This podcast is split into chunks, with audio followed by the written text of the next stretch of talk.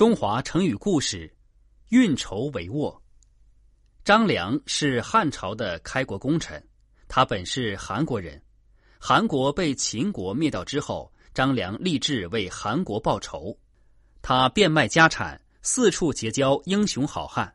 后来，他果然认识了一位勇士，就请他去刺杀秦始皇。张良为此专门铸造了一个重一百二十斤的大铁锥。遗憾的是，这次刺杀行动失败了。张良受到通缉，便逃到下邳。他在下邳隐姓埋名，一面钻研兵法，一面等候时机。下邳距刘邦的家乡沛县很近。刘邦起兵之后，张良就参加了他的部队。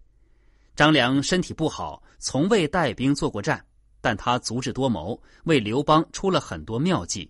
因此，他和萧何、韩信被称为“汉初三杰”，成为刘邦的主要谋士。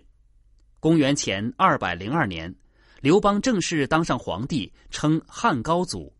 汉高祖举办了一次盛大的庆功宴会，席间他对大臣们说：“我们今天欢聚一堂，说话不要有顾忌。你们说说，我是怎样得天下的？项羽又是怎样失天下的？”